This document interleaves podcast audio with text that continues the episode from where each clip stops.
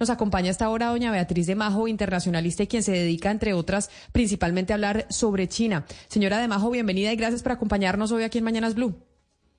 Camila, es un placer para mí estar con ustedes hoy.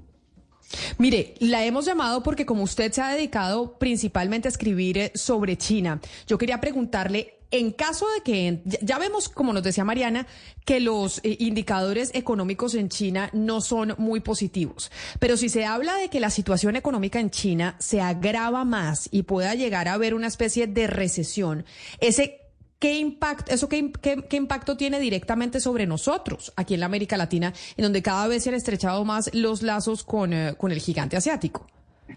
Pero mira, Camila, quizás la mejor forma de entenderlo es poner un ejemplo, y el ejemplo lo tenemos ahí muy a la mano porque la gran pandemia del COVID todavía todos nos recordamos porque todos tuvimos que encerrarnos en cualquier lugar del planeta donde estuviéramos, ¿no? Y entonces ahí es donde uno se da cuenta realmente del impacto que una recesión en China pudiera eventualmente tener.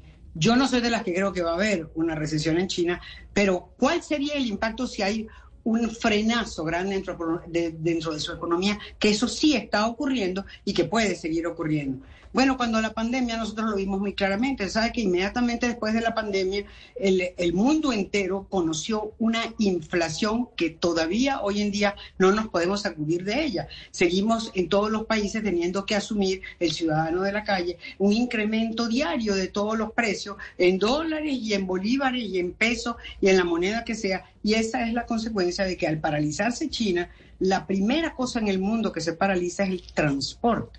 Y como tú bien lo acabas de decir, China, el transporte internacional, como tú lo acabas de decir, China provee una cantidad enorme de todos los bienes terminados que se consumen en el mundo entero, pero a la vez China también, ella consume una cantidad de materias primas y de productos básicos que vienen del mundo entero y particularmente de América Latina. Entonces, si China le da simplemente, si China simplemente estornuda en el mundo entero, todos agarramos un tremendo resfriado. Esa es la realidad. Nos puede dar una neumonía. Pero entonces, Beatriz, hablemos un poco del tema de las exportaciones, porque si bien es cierto que China consume muchos commodities que producimos, por ejemplo, en Latinoamérica, ellos también exportan muchos bienes que consumimos en el resto del mundo y las exportaciones se han caído en alrededor de un 14%, si no estoy mal. Explíquenos usted por qué se han caído esas exportaciones. ¿Tiene que ver un tema con que la demanda está muy baja o tiene que también ver con que los exportadores chinos están cortando los precios y cómo esa caída en las exportaciones puede impactarnos al resto del mundo en cuanto a los precios eh, de los productos que consumimos a nivel mundial. No, la caída de las exportaciones se está dando simplemente porque hay desconsumo en el mundo entero. El mundo entero como consecuencia de la inflación que les relataba hace un momento, que es la consecuencia de, del COVID, pues eso simplemente ha traído uh, a, nivel mundial, ha traído la consecuencia de que los países, el ser humano de la calle, el hombre de la calle, cada vez consume menos. Al consumir cada vez menos, pues lógicamente se producen todas estas distorsiones.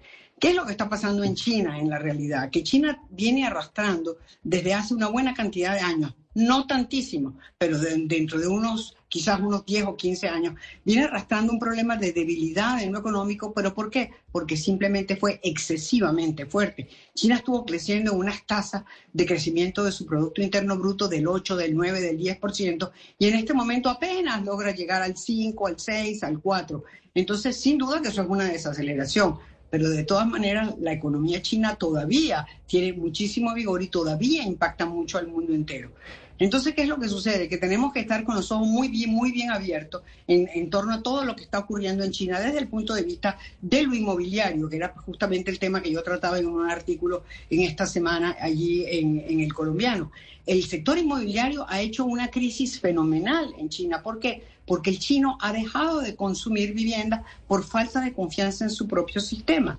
Y entonces, como consecuencia de eso, la economía china íntegra se ha eh, desacelerado. Entonces, estamos viviendo una situación inédita para los chinos, pero recordemos también una cosa, Camila, que es que China es una economía dirigida, no se trata de una economía libre como la, la, de ustedes en Colombia, como la nuestra en Venezuela, como la de aquí en España, donde yo estoy. Simplemente es una economía donde todo, todo, todo está dirigido desde la cúpula y desde el Partido Comunista. Entonces, bueno, ellos, la mitad de las cosas que nosotros decimos, tenemos que ponerles al lado un interrogante porque no estamos seguros de que todas sean ciertas, porque provienen de cifras que ellos mismos ellos mismos son los que las aportan. Pero, profesora De Majo, ¿en qué medida también eh, quizá esa desaceleración era insostenible?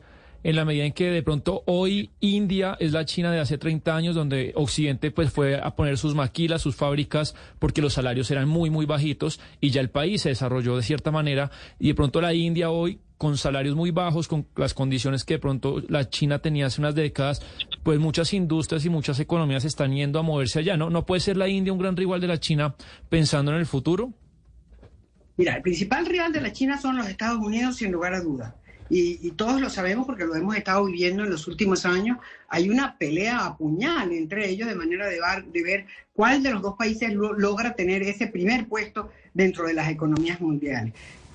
A la India tiene problemas bien diferentes, pero la India lo que tiene es una fortaleza muy grande en el terreno tecnológico y por supuesto que China estaría enormemente interesada en toda esa tecnología que les llega de la India y que para ellos es verdaderamente importante. Pero pretender que la India va a sustituir a China en tamaño no es posible. Es que la fortaleza que lleva China y, el viento de cola que trae desde hace muchísimos años no se parece para nada a la economía de la India, que es una economía en cierta manera, tú tienes razón, que se está desarrollando a gran velocidad en el terreno de lo tecnológico, pero que es un país que tiene todavía muchas características de ser un país eh, subdesarrollado.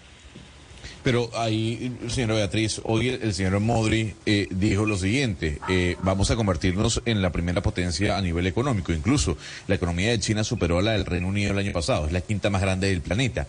Eh, y tomando en cuenta lo que decía mi compañero Sebastián sobre China e India, yo quisiera saber si para usted los BRICS serán parte de la salvación.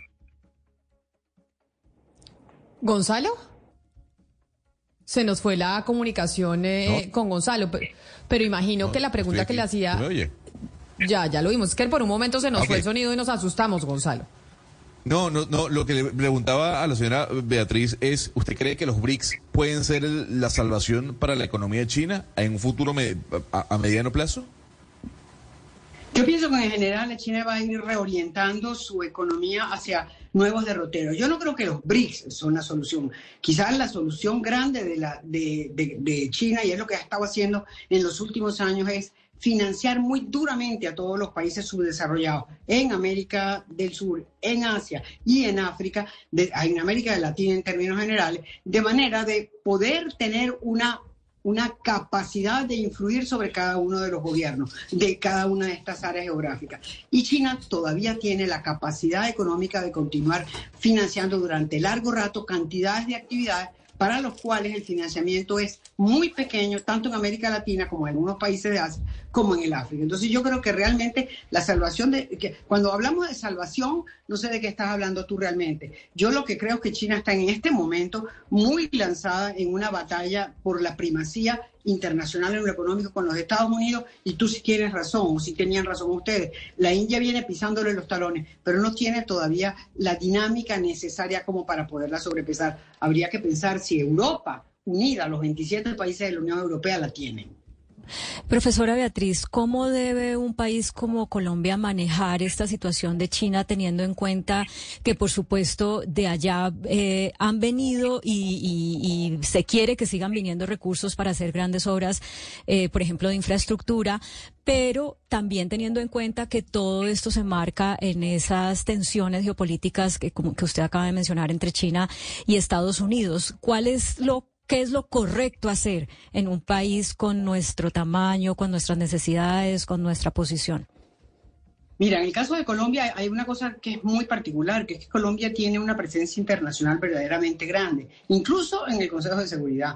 Y Colombia es un país que ha venido ganándose a lo largo de los últimos años una posición muy determinante dentro de América Latina, porque es un país que ha tenido un crecimiento, que ha tenido una gran estabilidad, y el resto de los países en América Latina no se puede generalizar, pero muchísimos de ellos han vivido un tío vivo.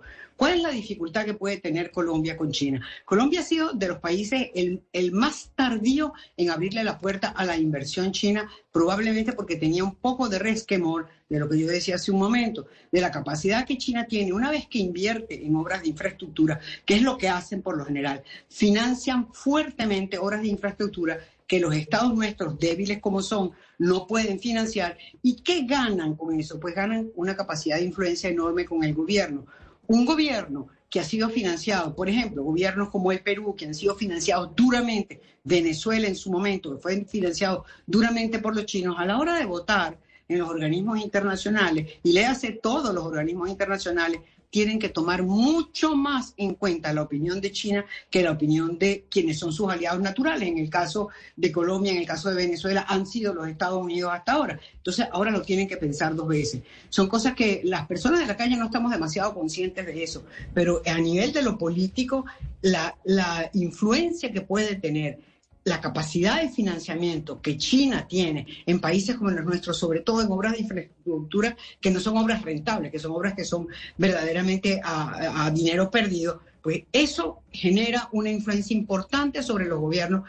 Y en este momento ya sabemos que China, que Colombia sí se está abriendo más a China, pero va, va dando pasos muy lentamente. Eso es lo correcto.